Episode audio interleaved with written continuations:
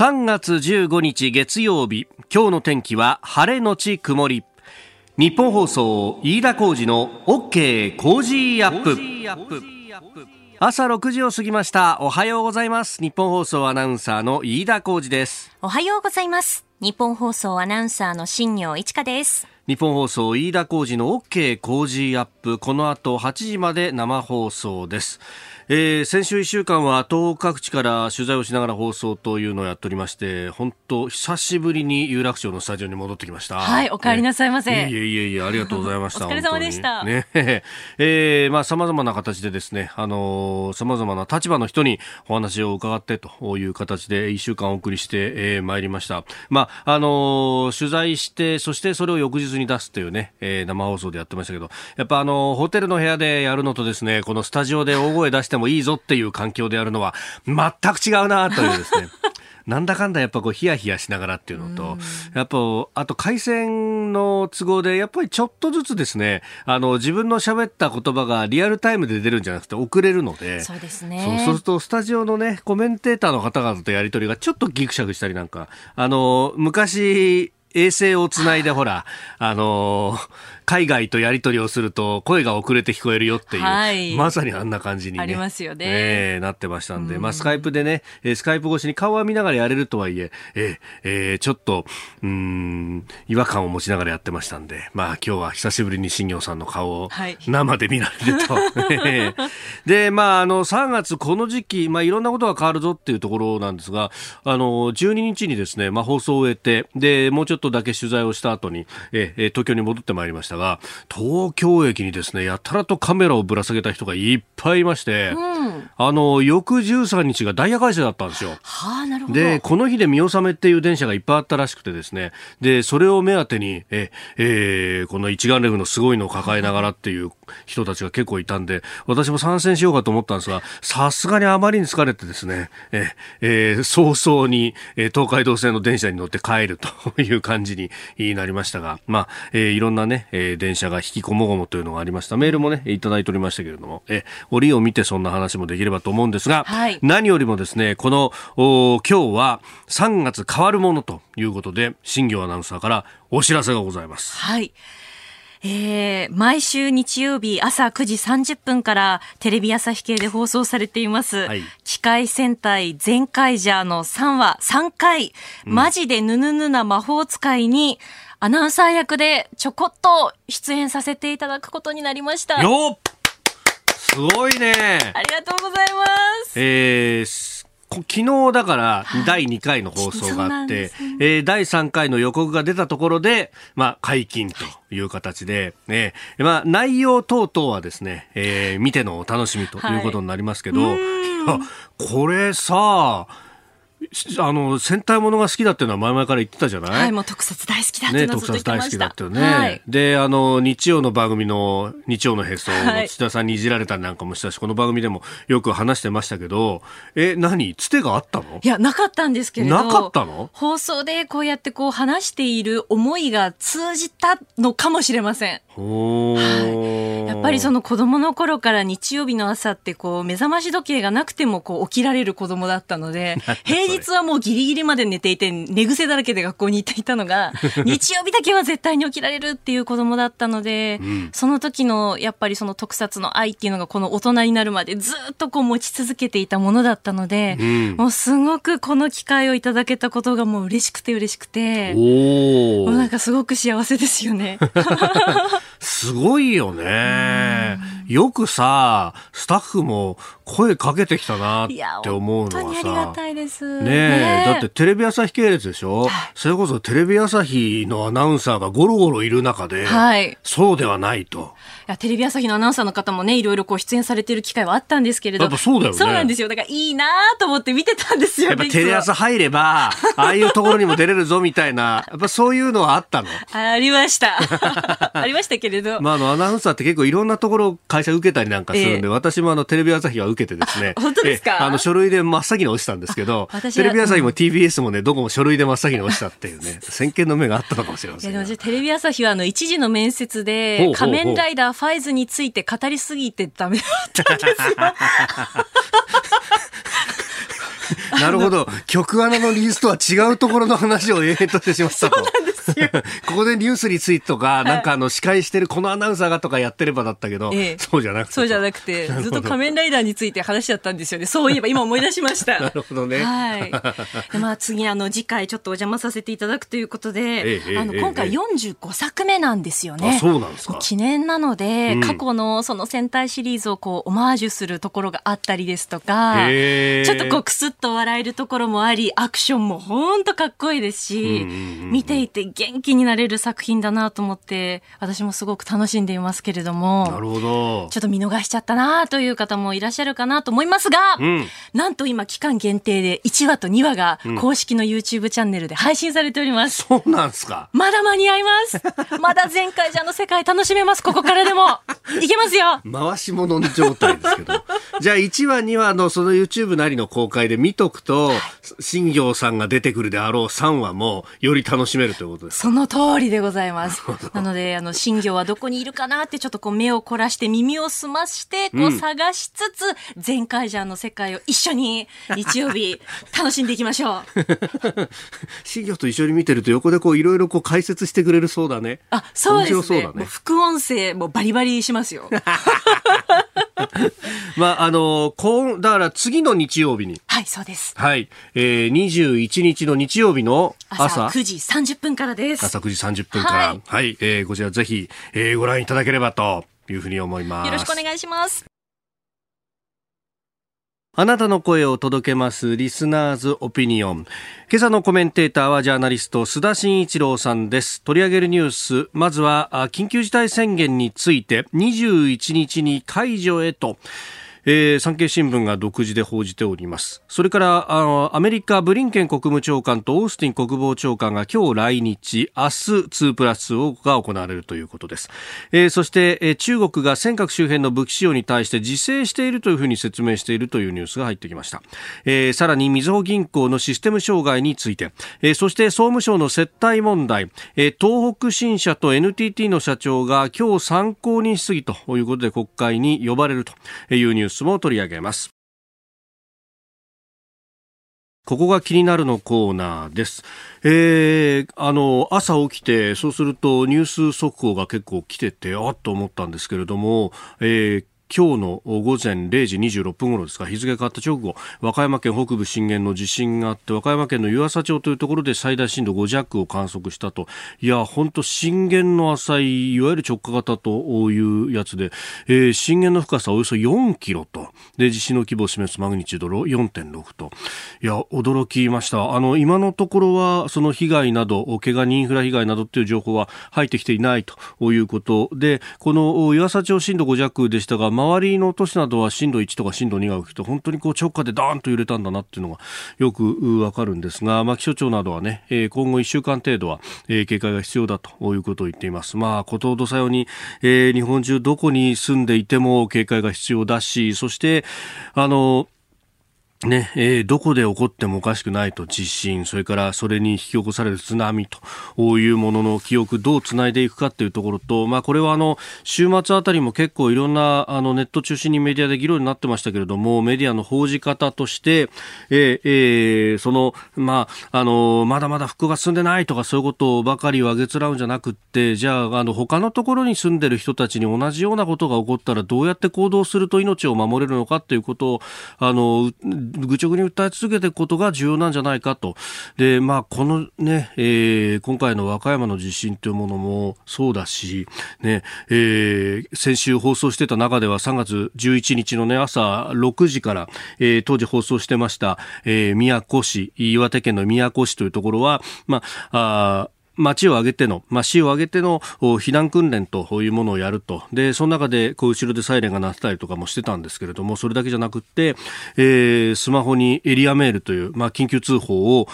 本番さながらにですね、えー流して、で、えー、それによって行動を促すと。あの音を久しぶりに聞いて、しかもあの放送中なので、私も本当ですね、ずっとこう、動機が止まらないような感じになって、その中でこう、プレッシャーの中で放送は続けなきゃなんないっていう、あ、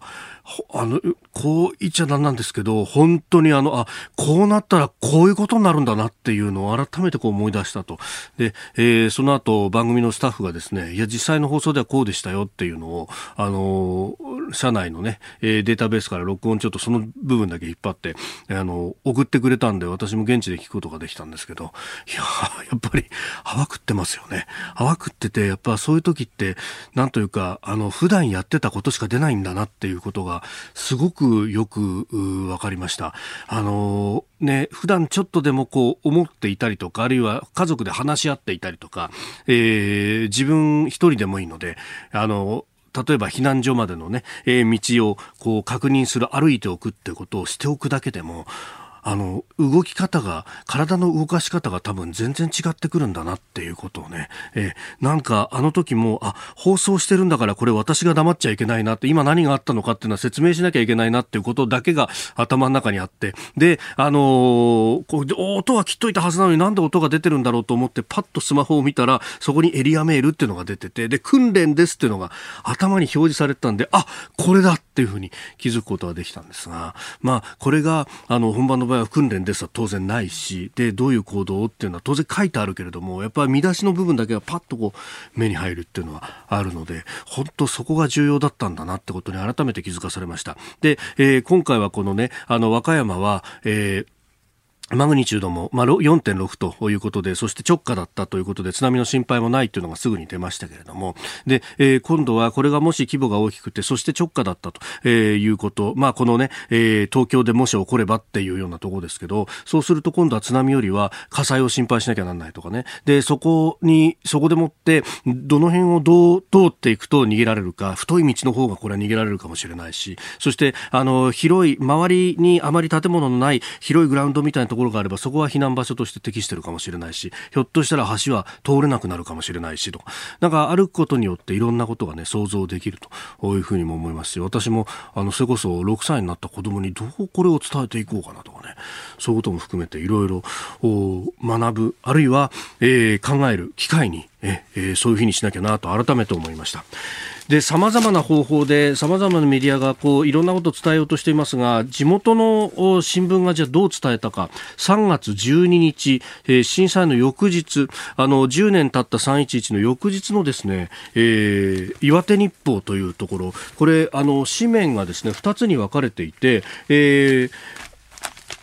本番の新聞の紙面はですね、思う祈る明日にも、明日もと、えー、東日本大震災10年という紙面、えー、そして海に向かってこう手を合わせている、えー、陸前高田市のね、え、方々の様子というのを写真で写していらっしゃいますが、え、それとは別にですね、特別版というのを組んでいて、ここが、え、見出しがですね、三陸に大津波ってこう大きく出ていて、で、え、本日特別紙面12ページというふうに書いてます。これ何かっていうと、3月12日、2011年の3月12日にもし取材した内容で紙面が構成できてればという過程で作った紙面なんですね。実際に2011年の3月12日、岩手日報は、えー、自分のところの、ま、社屋も当然被災しています。で、電力も落ちています。ということで、自分のところで臨転機回せずに、えー、報道協定していた、えー、隣の青森の東日報というところに紙面吸ってもらったんですよ。で、3月12日の紙面は出せたんですが、えー、4ページ。だ4ページページっていうと、これ、見開きで1枚紙ですよね。それを2つに折って、えー、出したと。で、えー、それも県内一部地域のみで、えー、午後にようやく出すことができたということなんですが、ところが、あの、岩手日報、各地に、えー、支局があって、例えばあの、大変な被害を出した陸前高田であるとか、えー、に、もう支局があってですね、高台から津波が襲来しているところっていうのを写真は抑えてる。抑えてるんだけども、これ紙面に載せることはできなもし俺たちが紙面を作っていればこうなってたんだよっていうのを、え、あの、当時の写真ですんで、かなりですね、これはあの人によってはその記憶を呼び覚ましてしまうので、見たくないっていう人もいたかもしれない。だからきっと社内でもこれ出すべきかどうかって相当議論もあったかもしれないですが、でも、こういう記録をきちっと残しておくっていう、ある意味新聞っていうものは歴史を刻むという使命があるんだっていう、なんかね、これあの、新聞を作る人たちの心意気みたいなものをものすごく感じる使命なんですよね。これを10年後に出した。で、10年経って今だってどこに住んでたって日本は地震とは付き合っていかなきゃなんないんだぞっていうね、ものすごく警鐘を鳴らしているような紙面で私は感じ入りました。これを出した岩手日報の人たちの勇気っていうものも素晴らしいなというふうにも思ったところでご紹介したいなと思いました。えー、これね、あの、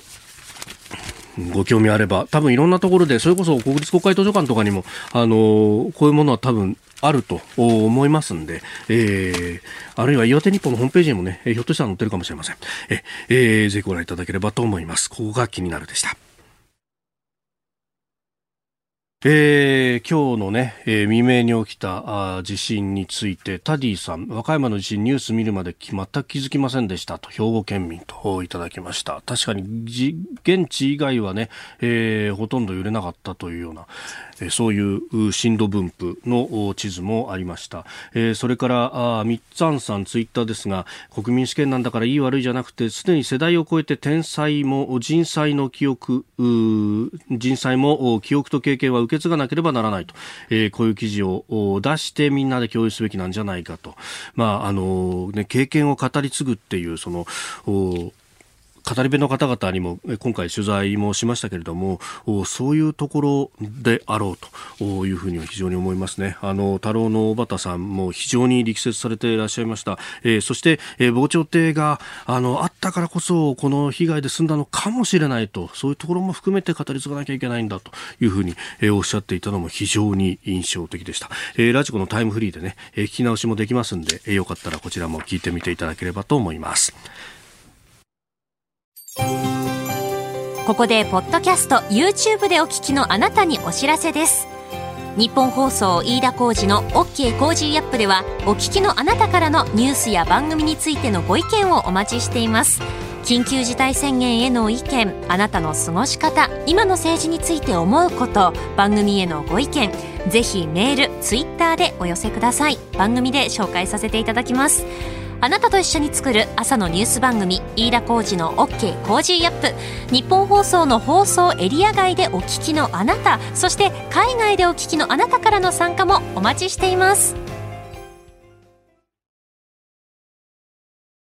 3月15日月曜日時刻は朝7時を過ぎました。7時台はコメンテーターの方々とニュースを掘り下げてまいります。今朝のコメンテータージャーナリスト須田慎一郎さんです。須田さんおはようございます、はい、おはようございます。よろしくお願いします、えー、須田さんには番組エンディングまでお付き合いいただきます。では最初のニュースこちらです。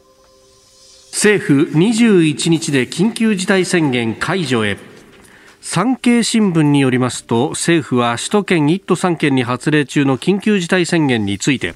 延長後の期限通り21日までで解除する方向です。再延長の理由であった病床使用率などが改善傾向にあるため今週の感染状況を見極めた上で18日にもコロナ対策本部を開いて決定します。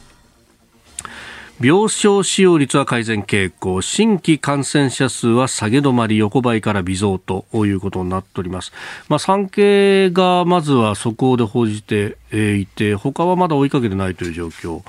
ですが須田さん、これどうご覧になりますか、はいえー、まだですね、おそらく最終的に確定してないんだろうと、えー、思うんですけども、はい、まあ、ほぼほぼですね、えー、解除の方向というか、これ以上続けていても、うん、まあ、効果がない、だっただとすれば、やっぱりこの経済の方を、はい、考えてみなきゃいけないんじゃないかということなんだろうと思いますね。えー、あのただあの、病床使用率っていう点で言えばね、はい、再延長の理由が、えーまあ、再延長を解除する、えーまあ、あの基準としてね、小池知事が、20%下回るとい。うような、この20%というですね、数字がなぜか突然出てきて、突然出てきて、それどういう根拠、意味合いがあるのか、さっぱりわかんない中で、再延長が決まってしまった。ですから以前この番組で申し上げたようにね、要するに再延長が決まったその基準が非常に不明確な中でね、これ解除相当難しいぞと、えー、解除の根拠付けっていうのは相当難しいなと。思うんですけれども、はい、ただその一方でですね、あのどうですか、一部マスコミのですね世論調査によると、まだ、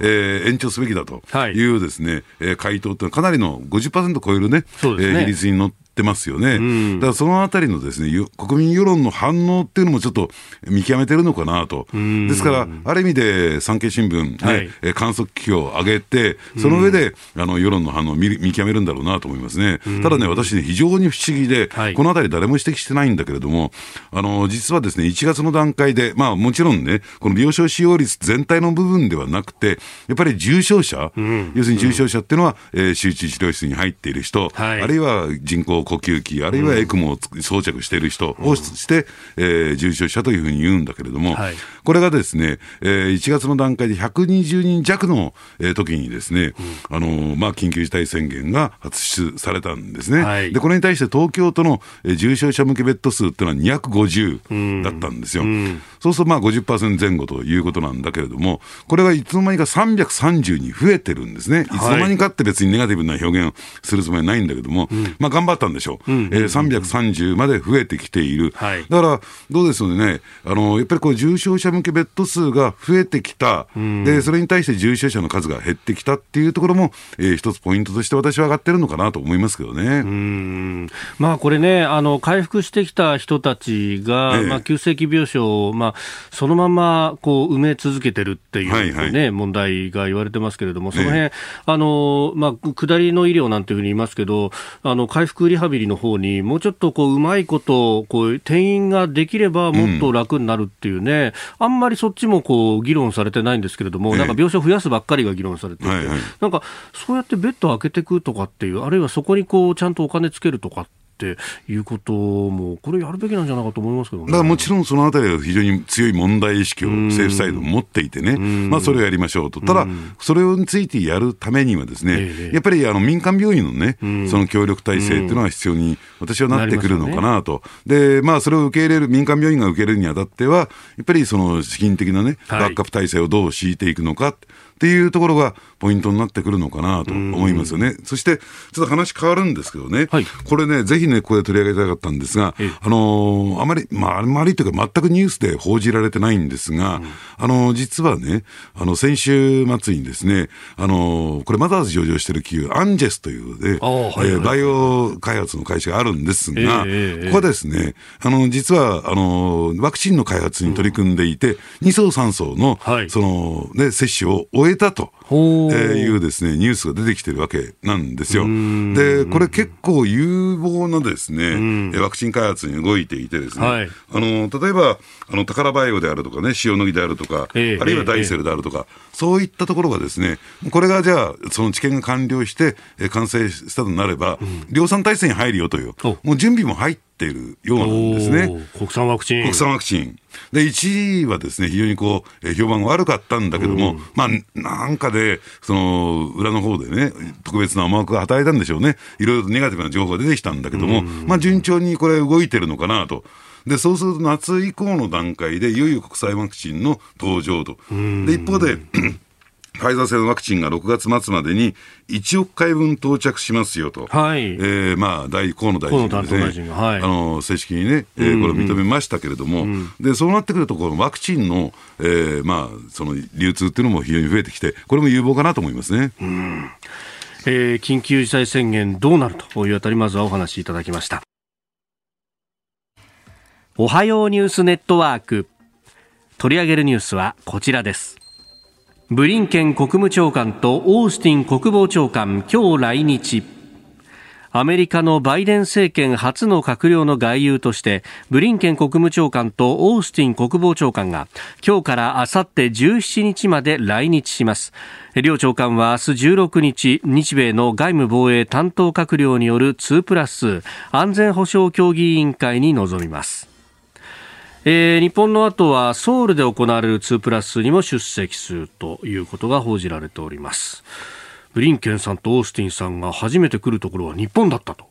い。うことであります。はい、ねあのまあ、言ってみればですね、あの現政権、アメリカの現政権はですね、はい、要するにそれまでのアメリカ一国主義からですね、うん、国際協調主義に切り替える、えまあ、その中で、えー、トランプ政権とバイデン政権の違いがどう出てくるのかっていうのが、うん、まあ、今回の来日でね、えー、まあ、少しは見えてくるのかなと、その国際協調路線の具体的な内容が見えてくるのかなと思いますが、うん、まあ、それに加えて、ブリンケン国務長官っていうのは、はい、えー、対中強硬派で知られてますんでね、そこには大きく期待するものではないけれども、まあ、そのバイデン政権としてね、中国政策どう望んでいくのかっていうところも、その一端が見えてくるのかなだからそこをちょっと見てみないとね、えー、これについては評価が非常にこう難しいんじゃないかなと思うんですよ。ただ、その一方でどうですかね、はい、えー、バイデン政権の政権基盤、特に議会の方を見ていますとね、はい、えー、やっぱり非常にこう、まあ、脆弱っていうと言葉が過ぎるかもしれないけれども、要するに強力なリーダーシップが発揮できるような状況にはないですよね。で、加えて、えー、もうすでに来年、中間選挙を迎えるっていう中で、その中間選挙を意識して動いてこなきゃならないし、で、なおかつ、確かにね、上下院ともに、議会の方は、えー、関数、関数といっても、上院の方は50対50、最後の、えー、議長枠が副大統領ですから、はい、えー、そこで51対50というね、もう微妙なところになってるわけなんですよ。はい、だから、そういった点で、その議会運営がスムーズに進んでいくのかどうかっていうところもわからないし、で、もう一点ね、はい、あの、閣僚が全部まだ、えー、決定してるっていうか、あの、議会承認得てるわけじゃないんですよ。この綱引き。ね、で、ちょっとね、うん、遅れそうで、6月ぐらいまでちょっとずれ込むんではないか、で加えてぜひ見ておいていただきたいのは、はい、えー、これ、閣僚承認するにあたっては、ですね、ええ、やっぱり上院ということになるんですけれども、要するに民主党側、つまり与党側からもですね、どうもちょっと若干造反が出てきかねない、そういう状況にもあるんですね。だからそのあたりを考えていくと、はい、要するに閣僚が、まあもちろんトランプ政権の方もなかなかそれは決まらなくてですね、えええー、議会承認取れなかったっていうのもあるんですが、まあ、あの、オーソドックスなやり方を取る、えー、まあ、バイデン政権にとってみるとですね、この閣僚のその議会承認が、どのタイミングで、はい、えー、まあ、取れてですね、えー、その閣僚のね、全員が揃うのか、で、加えて、そのあたりでどういう形でね、その足元の与党からですね、はい、反対が出てくるのか、っていうところはちょっとチェックポイントというか、注目ポイントで見といてほしいなと、私は思いますね。えー、まあ、確かに民主党の上院議員の中にも、うん、ね、あのー、それこそ中絶反対とかですね、かなり保守的な、まあ、主張されている方も中にはいらっしゃると。あのー、それこそ CO2 削減で、えー、えー、パイプラインをやめるってバイデン政権言ってますけれども、それには反対だっていうふうに、えー、雇用がなくなっちゃうじゃないかっていうふうに言ってらっしゃる方もいて、決して、だから一枚岩っていう感じでもないわけですかね。そうなんですね。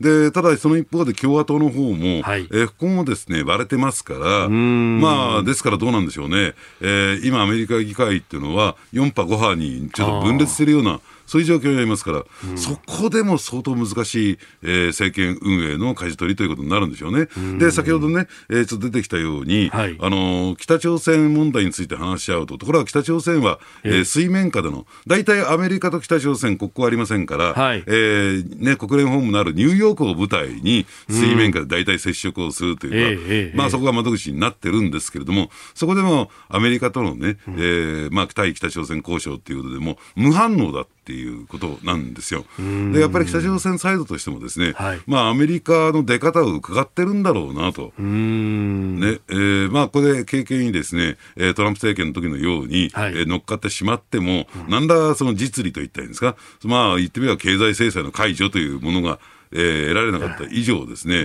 さあ、えー、ここで変に動く動くこともできないっていうところもあるんで、ん。アメリカとしてね、その対応がまだしっかり決まってないのだから、なんか、なんかこう、えー、袖にしてるとか、無視してるということよりも、はい、アメリカの状況を見極めてるんだろうなと思いますけどね。うん。まあ、それだけやっぱり内政にこう注力しなきゃなんないと、外交に本腰が入ってないかもしれない。っていうのを見透かしてるわけですかね、えー、え。ー、で加えて今回の日米プラス2、えー、2プラス2に関して言うと、はい、先だってのクアッド、はい。ねえー、日本、アメリカ、オーストラリア、インドのね、はい、まあ、協議というところと連携してくるんですけれども、ここもやっぱり同床異夢ですよね。そのインドはどちらかというと、そんなにその中国と強く対立したい、はい、したくないなというようなスタンスですし、で、オーストラリアはオーストラリアで対中強硬なんですけれども、はい、ここは政権交代ごとにですね、対中政策変わってくるという、うえ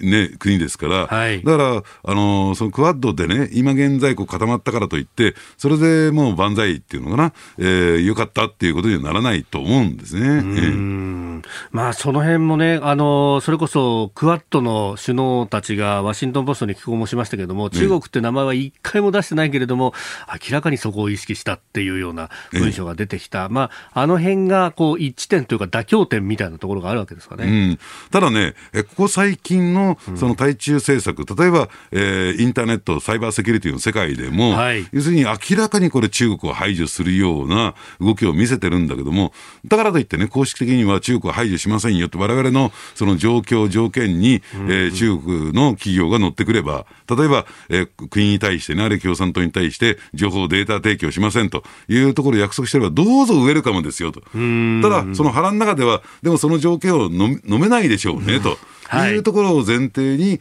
そのね、サイバーセキュリティなんか構築されてる。だから、これがね、一つスタンダードになってくるのかなと。中国がこちら側に来るんであれば、あるいは中国企業がこちら側の陣営に入ってくるんであれば、それを排除するものではないけれども、ただそのハードルが極めて中国にとってね、高いというね、その設定の仕方。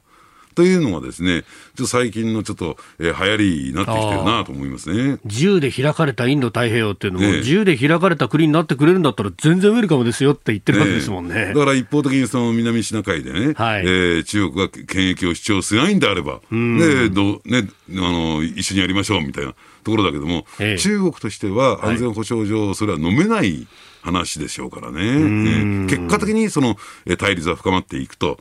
えー、いう構図になっていくのかなと思いますけどね。さあ、そしてその中国の動きですが、こちらです。中国尖閣周辺の武器使用を自制していると説明。共同通信によりますと中国海警局の船が沖縄県尖閣諸島周辺で活動する際海上保安庁の巡視船や日本の漁船に対する武器使用や強制退去を自制していると中国政府が日本政府に伝えていたことが分かりました。一方日本は尖閣は日本固有の領土だと反論し領海侵入などの中国側の活動自体を強く批判しております。えー、これ共同通信が、まあ、自社のスクープのような形で報じておりますが中国様は自制しているのであると、ええ。えー、いうことだそうですが。ええ。だから自制しているから日本に対して配慮しているし、その、緊張関係は高まっていかない、いや、よかったねというふうな、えー、えー、ふうにこのニュースは読むんではなくて、うん、えー、中国側としてはね、要するにその日本とね、その緊張関係高めるつもりはないんだと、ただ今後の日本の側の出方、うん、でとは言ってもね、何が問題なのかというと、要するにこの尖閣周辺で起こっていることっていうのは、要するにこの何かこう問題がね、トラブルが起こったときに、それは警察権の行使の範囲で行くのか、はい、それともそれは軍ある種の軍事行動なのか、うん、でも、その白黒はっきりつかないグレーゾーンってあるわけですよね。はい、で、今、日本側も中国側もそうなんだけど、警察権の行使というと、日本側は海上保安庁、はい、中国側は海警というところでやらなきゃならない。うん、だから、そのグレーゾーン自体に対して、どう対応していくのかっていうことに関してね、中国側は自国内の法律を整備することによって、そこはすごくシームレスになったんですよ。うんみ、継ぎ目がなくなった。はい、だ問題が、そうエスカレートしていくに従って、中国側は自国内の法律でもって、スムーズに事態を動かすことができる。ただ日本の場合は、はい、確かに、えー、安全保障法制が改正されたけども、そのグレーゾーン自体に関して、まだ継ぎ目があるんですよ。あるいは、そこが繋がってないというね。えー、状況にある、はい、だから日本は法律を整備して、そこを対応し始めるとですね、中国側としてはね、うん、日本側が自体をエスカレートしてるじゃないかと。要するにそんな法律なんか、いやいや、お前たちの方が先だろっていうね、えー、ところになるんだけれども、えー、そういう口実を与えかねない、それを、口実を得るためにはですね、はい。えー、いやいや、我々自制してるんですよ、というような、こういう、えー、スタンスを保っていくことが必要。だから、ある意味でね、はい罠に近いんじゃないかなと私はこれ思いますけどね。ああ、なるほど、ね、日本側がこうね、下手に動くとというか、ね、あんまりこう勇ましいことが出すぎると、それはそれでっていうところですか、ね、下手に法律改正とかね、議論が起こってくると、中国側は日本が事態をエスカレートさせているというね、うそういう物言いが成立してしまうというね。なるほど、進め方が非常に難しいですね。ね。えー、以上、おはようニュースネットワークでした。続いて教えてニュースキーワードです。みずほ銀行システム障害。みずほ銀行は先週11日に法人顧客の外貨建て送金300件以上の遅れが生じたと明らかにしました。みずほ銀行のシステム障害は2月末に ATM の8割が一時停止する大規模障害に始まり3月3日と7日に ATM やネットバンキングの障害が起き2週間弱で4度目となります。えー、12日夜緊急会見を行った頭取は謝罪を繰り返したということですが金融庁から報告命令だとかが出ていた矢先ですけれどもまた出たかというね、ええ、あの銀行の、ね、システムというと大きく2つの種類があるんですよ。はい。えー、1つはですね勘定系といって、うん、えこういった送金であるとか、はい、あるいは預貯金の、えーまあ、預け入れだとか払い出しだとか、そういったあの実際のお金の流れに関するね、うん、えー、ものを処理するのが勘定系と言われている、はい、それとあと、えー、個人情報だとかね、データのやり取りであるとか、えー、そういったものについては情報系と、えー、2つに分かれていて、はい、ホストコンピューターもですね、えー、分かれているケースが多いんですね。で、まあ、銀行の基幹システムというと、この勘定系の方を指しましてね、はい、えー、まあ、大きくはですね、まあ、でっかいコンピューター、ホストコンピューターがドーンとあって、えー、そこに全部こうデータを集めてきて、えー、やり取りをするというね、えー、そういう仕組みが取られているんですが、これは別にみずほだけじゃなくて、三井住友も、あるいは三菱 UFJ もみんなそうなんですけれども、はい、どうなんでしょうね、もうこの時代においてですね、勘定系といってもかつてのようなシンプルな、えー、科目、まあ、取引、えー、項目だけではなくてですね、さまざまなものがありますから、はい、要するにデータの負荷はすごくかかるんだけども、要するにそういうね、えー、ここは絶対に間違っちゃいけないところっていうかト、トラブルが発生してはいけないところなんですよ。つまりこの感情系でトラブルが発生するというのは、はい、で頻繁に繰り返し起こるというのはですね、銀行としても、ね、銀行業務はできませんよと言ってるのに等しいんですよ。だってお金の流れについて、えーね、スムーズにできないわけですから。ですから、そういった点で言うと、このみずほ銀行にとってはかなり致命的な今状況になっていて、要するにその感情系のシステム構築そのものに、どっか大きな大きな問題点があったんではないかというふうに考える必要がある。で、これをゼロベースで全部見直していくっていうのは、ええ、とてつもない作業なんですね。だから、そういった点で言うとですね、今申し上げたような、えー、そういったホストコンピューターに全部データを集中して、集約してですね、処理していくっていうやり方そのものがね、もうね、時代に合ってないんだろうなと。で、これをもう一回作り直すなんて言ったら、はい、もう銀行として、えー、のですね、負担のね、え上限をはるかに上回ってしまいますから、で、じゃあやらないとどうするの？というね。だからちょっとね、これは相当深刻な、えー、銀金融機関、銀行としての信頼性を、もう全く失われた状況になっていると思いますね。うん、あのね、4000億円を投じて基幹システムを刷新してと、まあ、かつてはあの休校でこう違ったみたいな話がありましたけど、うん、それをまあ統合してという形で、その実りというね、新たなその基幹システムを作って、うん、でそこで全面稼働っていうのが去年、一昨年の7月にあって、もうこれで大丈夫だってなってたんですが、今回またかなり起こってしまって、で今回、法人にも影響が出るっていうのは、ちょっとまた別のフェーズになったような気もするんです、ね、そうですね、だからこれについてですねあのシステムメンテナンスであるとか、えー、トラブルが発生した時の、うん、えー、例えば損害賠償だとかね、はい、そういうところを考えていくと、全部ね、例えばね、あの銀行退職した人たち、例えばシルバー層であるとか、はい、まあ、あの別に定年退職だけじゃなくて、途中から、えーね、あの人員整理されていくわけですから、そういった人たちの受け皿としてね、はい、関連会社が関係会社山ほどあるんですよ。そこを受け皿にして、で、なおかつその企業体系を変えることによって人件費を抑えていくという仕組みを取るものですから、はい、飯を食わせるために、このシステムっていうのがえー、オペレーションされてる、えー、部分もあるんですね。で、仮にこういった問題が起こったときは、じゃあ何が起こるかっていうと、はい、えー、関連会社に保険料を払って、保険で、えー、払ってもらうみたいなね。要するにそういったですね、なんか一族の音が食うような仕組みの中で、でどうなんでしょう、効率性であるとか最適性であるとか、無視されてるんですよ。だから昭和の時代の銀行システムが、そのまま残っちゃってるっていうね。えー、で、しかもみずほの場合は3個合併でしょ。そうですね。それぞれが残っちゃってるんですね。ねまあこれね、一番最初のその ATM の停止っていうのは、あの定期預金をデジタル通帳に変えるときに、まあそのメモリの設定を間違ったっていう、かなり、ね、えそこで間違うかみたいな話だったんですが、ね、こ今回、まあ、そこからポロポロとまた出てますもんね。だからそこのところで考えると、よもやっていうところじゃないですか。じゃあな、まあ言ってみればですね、非常にこう古臭いというか、陳腐な言葉で言えば、えー、緊張感の欠如みたいなところ、ええ、なぜ緊張感欠如してるのか。っていうところをね、やっぱり考えていかないと、で、やっぱりこれは致命的なのは、えー、ね、あ、今日はちゃんと遅れたね、みたいなね、えそういう状況になるとなると、だってこれ、えー、企業だと相当なこれリスクになりますからね。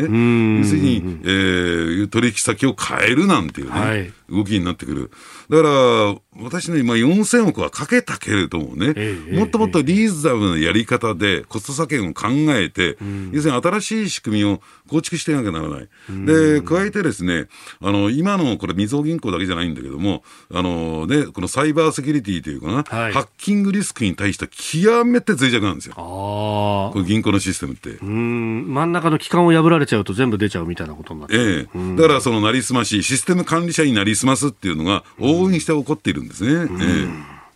ええー、今日のキーワード、みずほ銀行システム障害でした。続いて、ここだけニューススクープアップです。この時間、最後のニュースを、スクープアップ総務省接待問題、東北新社と NTT 社長参考人質疑。参議院予算委員会は今日集中審議を実施し、総務省接待問題で放送関連会社東北新社と NTT の社長が参考人招致として出席します。えー、NTT 側と当時の総務大臣らとの会食も明らかになっていて野党は政治家が関与して行政に影響を与えた可能性もあるとして経緯を正す方針だということです。えー、東北新社中島社長 NTT 澤田社長が参考人として出席するということであります、はい、あの一番の大きなポイントとしてはですね、はい、東北新社2017年1月、うん、えー、まあえー、放送法の外資規制に違反していたにもかかわらず衛星放送のですね BS4K の、えー、事業者として認定されましたというところ、まあ、この認定の、えー、めぐっての経緯というのが一つの大きなポイントになってくるのかなと私は思うんですよ。はい、でまあ、これはもうかじめ報道されているようにですね、うん、えー、まあこの東北新社のですね、衛星放送認定をこれ取り消しますよと。はい、取り消しますよと。なぜならば、で、これ放送法93条、うん、認定要件として外資規制20%っていうのがありましてね。で、これを上回っていたんですよ。はい、で、これ104条で要件に該当しなくなったときは取り消しと、そもそも認定自体があまり誤りだったんじゃないのかというところがあって、手続き上はですね、これ法にのっとったやり方なんですけども、はい、じゃあ、二つ、ね、小項目として二つありましてね、何かというと、えー、なぜじゃあそもそも認定したのと。で、えー、20%超えてるにもかかわらず認定したのかっていうのが一つ。はい、で、これはもう、えー、まあ、あの、各、各省でね、えー、指摘されてるところなんですが、もう一点ね、メディアがほとんど指摘しないんだけど、不思議な点があるんですよ。ほうほう。これがね、私自身も申し訳ないんだけども、この時点で、うん、えー、その理由については分かってない。取材してもちょっと見えてこないところがあって、うんうん、それ何かというと、放送法116条というのがありましてね、はい。えー、外国人等が、外国人などが株式取得して要件に反することになる場合、うん、ね、つまり20%を超えるというような意味でしょうけども、はい、株式名簿記載を拒むことができると。株式名簿記載をで、えー、しないということは株主としての権利が行使できない。つまり、株主総会等々で議決に、はい、えー、入ることはできない。ということになるんですよ。はあ、株主名簿記載。ええで、そうすると外資規制20%を、はい、えー、下回ればですね、えー、問題ないということになる。じゃなぜこのね、東北新社は116条を使わなかったのか。つまり、記載を拒まなかったのか。拒んでさえいれば、はい、えー、えー、問題なかったはずなんですよ。じゃあ仮にこう、単純に見ると20%超えていても、ええ、記載を拒めば、なるほど。あの、経営にこう影響力を行使できないという理由で、でね、単純に株を買うだけだったらいいぞっていう規定が116条にあるわけなんですね。あるんですね。あのですから、そういった点で言うと、ですねあのこの場合、ね、特進者はそういう規定は、えー、そういう設定はしてないようなんですが、はい、あのよくね、あの議決権のない株式とかあるじゃないですか。ああ、ありますね。はい、えー、で、まあ、その代わり、えー、配当は少し大きくしますよとかね、えー、えー、いうような形で、だからこれは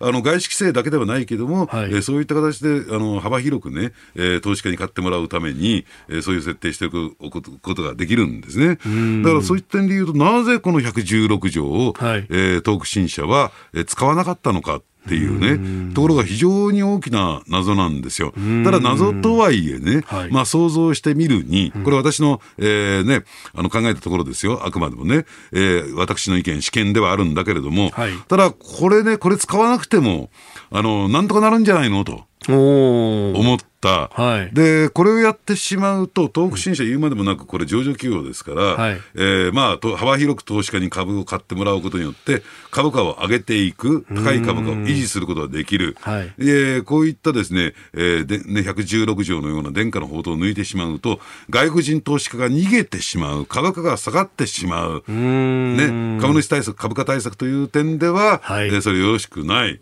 でもね、と、えー、我が社には、まあ、いろいろと人脈があるから、うん、みたいなね、うん、えー、ところがあったのかなと。これあくまでも想像ですけどね。えー、えー、まあ、そのあたりがですね、えー、この参考人質疑で、どう質問されるのか、質問するのかどうかもわかりませんけどね。うん、で、加えてですね、もう一点あるんですよ。この BS4K が認定された、えー、2017年1月、はい、この時のですね、決済賢者、情報流通行政局長。はい、まあ、これが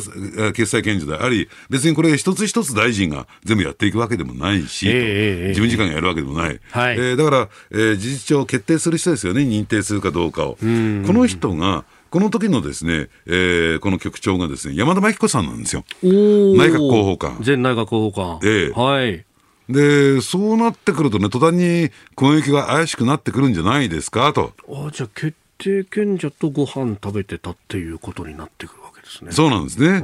で、加えてなぜね、あの、谷脇さんは官房好きで、はい、えー、ね、そのまま止め置かれてるに対して、山田さん入院しちゃったの？と。なぜそれ認めちゃったの？と。なんでその都合よく入院するの？と。なんで山田隠しするの？というようなところもですね、ちょっとなんか見えてくるのかなと思いますけどね。ほうほう。いや、そうなってくると、これ、まあ、ね、総務省全体の何か、特に許認可権に付随するスキャンダルっていうと、うん、まあ、かつていろんな省庁でそういうことがありましたよね、え大蔵省だったりとか、はい、厚生当時の厚生省だったりとか、